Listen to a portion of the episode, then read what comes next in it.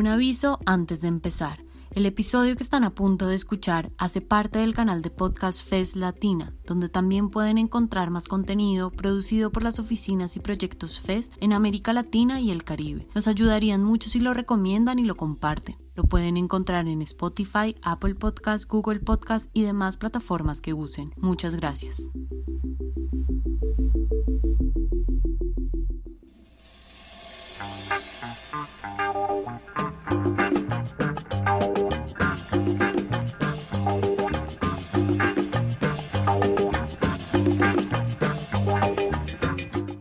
Cambia, pero el periodismo se sigue pareciendo demasiado a sí mismo, estricto, convencido de las 5 Ws y las pirámides invertidas, aterrorizado de pensarse fuera de sí mismo. Persistimos en el entrecomillado, el dato duro, los en vivos, los hechos incontrovertibles, mientras nuestros lectores, nuestros espectadores han comenzado a buscar nuevas formas de leer el mundo.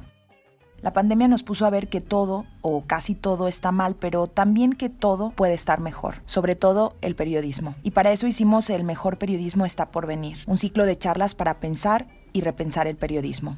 Bienvenidos y bienvenidas a esta tercera temporada. Yo soy Patti Godoy, soy periodista y documentalista especializada en narrativas transmedia, multiplataformas e interactivas, y les hablo desde México. Estoy muy emocionada de ser la moderadora de este tercer ciclo de diálogos provocadores y optimistas alrededor del futuro del periodismo, en el que hablaremos con cuatro mujeres periodistas a las que admiramos mucho. Y las admiramos porque se han tomado la tarea de pensar y de ejercer este oficio con perspectiva de género, pero sobre todo con mucha generosidad. Les propusimos pensar sobre hacia dónde creen que evoluciona el periodismo. Las respuestas, como era de esperarse, fueron múltiples, diversas, pero algo sí quedó muy claro. Sean cuales sean esos nuevos caminos, el futuro del periodismo será feminista o no será.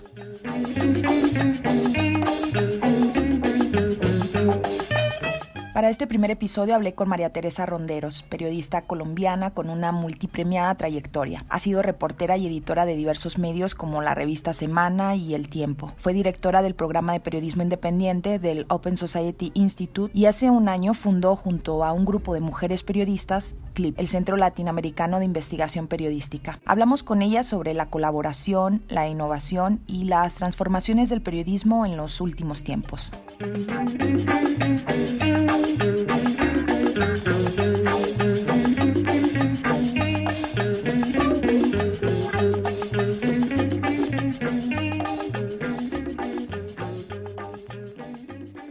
María Teresa, Clip es un proyecto que de alguna forma representa muy bien el espíritu del periodismo que has practicado a lo largo de muchísimos años ese periodismo que teje redes de complicidad y que va a contracorriente con lo que muchos y muchas aprendimos cuando empezábamos en este oficio, ese periodismo competitivo, de la exclusiva, del protagonismo, todas esas características que yo personalmente creo que nos toca desaprender como periodistas. Me gustaría entonces que nos cuentes qué significa para ti la colaboración en referencia al periodismo. El periodismo colaborativo tiene un montón de ventajas. El primero, que si tú colaboras desde varios países, varias personas, esas piezas periodísticas se terminan viendo, porque hoy en día lo más difícil para un periodista es que vean lo que publica, porque está en un mar, en un río de información de millones de personas, de voces, de opiniones, de información falsa, que es prácticamente, es dificilísimo hacerse escuchar algunos que están en medios muy tradicionales, pero eso incluso cada vez pierde más fuerza. La otra cosa es que te protege. El periodismo de investigación con CLIP, que es este centro que tú mencionaste, que acabamos de, digamos, llevamos un año recién, hicimos uno de los trabajos más lindos, fue los primeros trabajos, fue una colaboración con el periodismo mexicano para investigar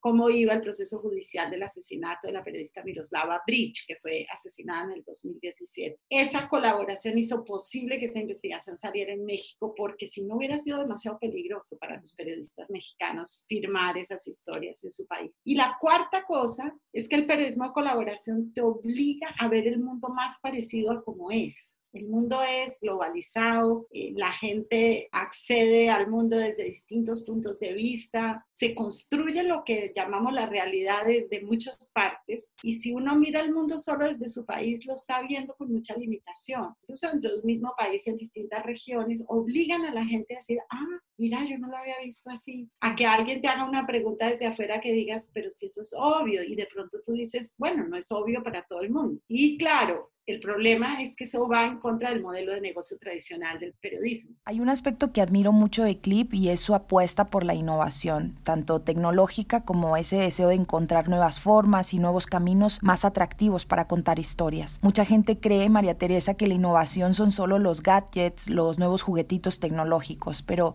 creo, y tú me dirás, que innovación es un concepto que traspasa todo eso, que no es solo forma, sino también fondo y que tiene que ver más con la mirada, con los enfoques. ¿Qué piensas tú sobre la innovación cuando hablamos de periodismo? Yo creo que lo más difícil de innovar es, y eso no, estamos lejos de lograrlo, pero es la búsqueda de clip, que es cómo logramos contar historias que logren que la gente se enganche y sobre todo que logren que personas que piensan de otra manera se les amplíe su punto de vista. La otra cosa que me parece dificilísima es el concepto de que el periodista ya no tiene ese privilegio. El periodista tiene que tener un papel radicalmente distinto como una especie de mediador, de alimentador especializado, si se quiere, porque es el, personaje en la sociedad que se dedica a buscar información, ¿no es cierto? Y casi nadie pues se dedica a eso específicamente, pero no se puede sentir el que está más arriba, tiene que crear un diálogo con esa sociedad y aprovechar lo muchísimo que saben sus lectores. Clip sueña en unos años, ojalá, que nosotros tengamos una especie de cofradía de ciudadanos y ciudadanas y personas de todos los colores, tamaños y sabores de, todo el continente que se identifiquen con esta necesidad de frenar el abuso de poder. Y vamos a hacer como una alianza y vamos a hacer y que Clip les sirva de una especie de núcleo de identidad con el cual podemos investigar juntos, denunciar juntos. Creo que eso es innovar. Innovar es crear comunidades de conocimiento que producen periodismo. Al hilo de esta idea de la innovación, estas charlas plantean una afirmación que aunque es un poco provocadora, en realidad lo que intenta es ser inspiradora. El periodismo que está por venir realmente es una invitación a mirar el futuro como una promesa y no como una amenaza. ¿Tú cómo ves ese futuro en el periodismo? ¿Cómo te gustaría pensar ese futuro posible del periodismo?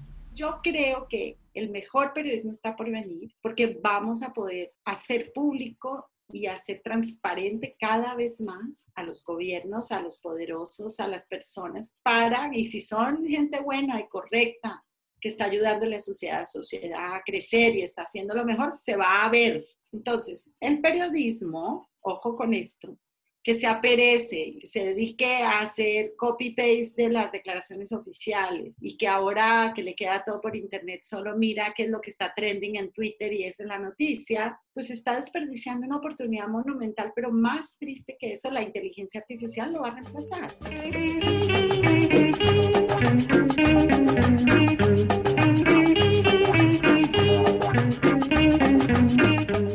Teresa, ¿cómo crees que esta, llamémosla nueva realidad que estamos viviendo, está cambiando el periodismo? ¿Cuáles son los desafíos a los que nos estamos enfrentando ahora desde este oficio? Me da mucha preocupación que este nuevo hallazgo de los, grandes, de los gobiernos, de muchos gobiernos en el mundo, gobiernos incluso demócratas, pero mucho más de los autoritarios, de que porque tienen a todo el mundo con miedo con este cuento de que nos vamos a, a, contaminar, entonces han adquirido un poder y han concentrado un poder enorme de decirle a la gente lo que puede hacer, lo que no puede hacer, porque los gobiernos siempre que estrenan poder después no lo quieren soltar.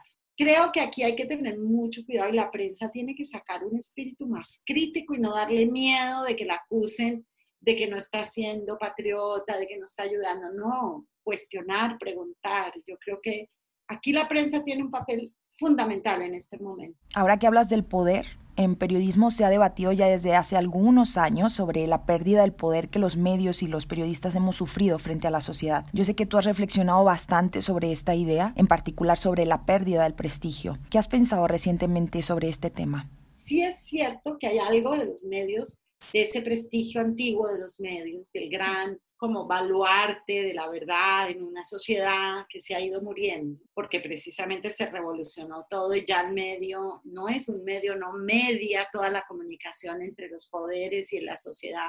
Pero también creo que es que tenemos que aprender, y creo que ahí está la clave, a construir ese nuevo poder de los medios, no porque somos el más privilegiado y el único mediador, sino porque tenemos una enorme capacidad de ser transparente y de encontrarle a la sociedad respuestas a preguntas que no tiene. Si el periodismo se convierte en el que le responde a la sociedad, las preguntas que se hace la sociedad, que vigila y protege esa sociedad, digamos, de abusos, y lo hace con transparencia y sin sentirse la voz cantante, sino uno que aporta, yo creo que ahí se va ganando otro prestigio muy distinto lo ves en muchas partes del mundo. Tampoco podemos negar que muchos periodistas y muchos medios llevan bastante mal la idea de perder el monopolio del discurso, de perder el poder de determinar hacia dónde va la conversación, de decidir qué es lo importante y qué no. Y ahora hay miles de voces en las redes y ese poder la verdad es que casi lo hemos perdido.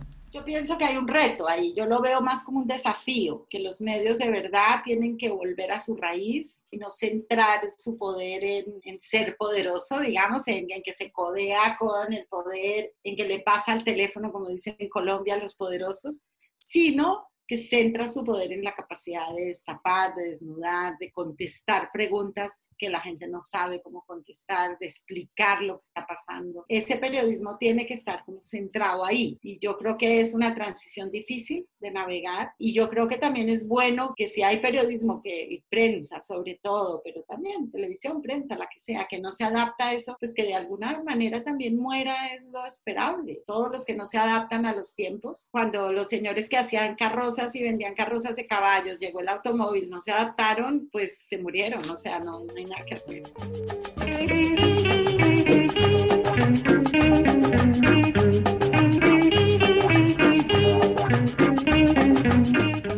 Teresa, tú has cubierto durante muchísimos años el conflicto armado en Colombia, has contado historias de víctimas, de corrupción. Quiero vincular esa experiencia tuya con una idea que a mí me interesa mucho y que es, si viviéramos en ese mundo que el periodismo refleja día a día, en ese mundo de las tragedias, de las violencias, de la corrupción, ese mundo, María Teresa, realmente sería inhabitable. ¿Qué opinas sobre ese empeño periodístico por mostrar ese mundo trágico y miserable, cuando en el fondo sabemos que vivimos en una realidad mucho más diversa, mucho más compleja e incluso mucho más bella de lo que muchas veces reflejamos los periodistas?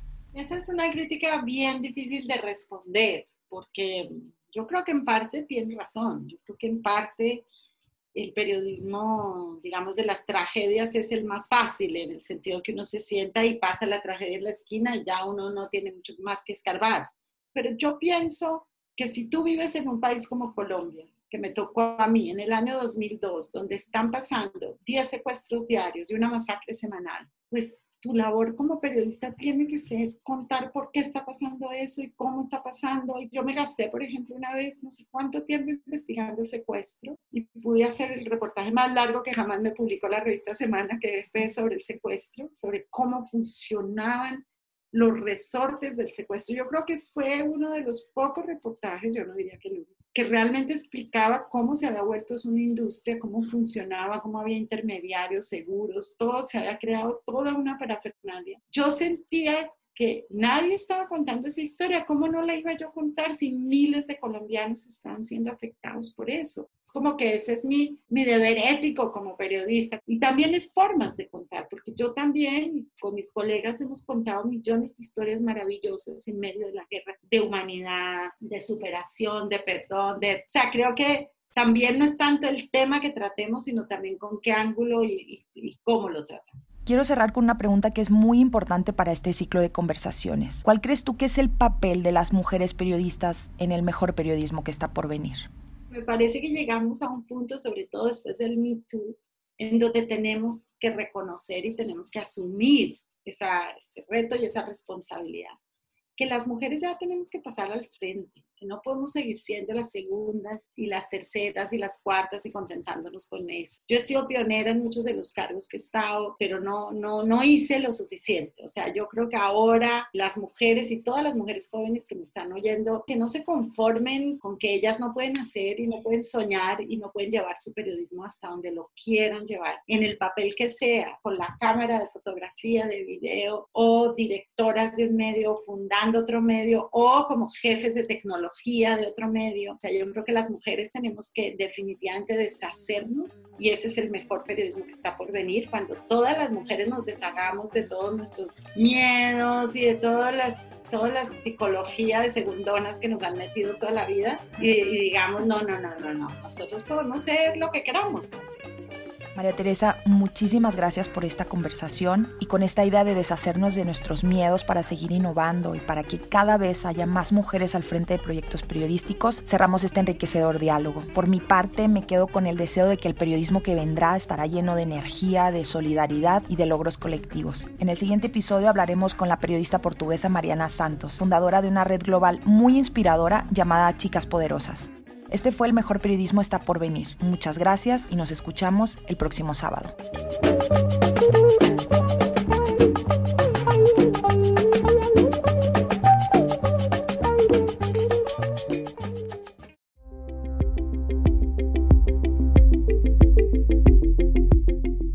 Muchas gracias por llegar hasta el final. Si les gustó, nos ayudaría que lo compartan. Recuerden que este episodio hace parte del canal de podcast FES Latina, donde también pueden encontrar más contenido producido por las oficinas y proyectos FES en América Latina y el Caribe. Nos pueden encontrar en Spotify, Apple Podcast, Google Podcast y demás plataformas que use. Les esperamos en un próximo episodio.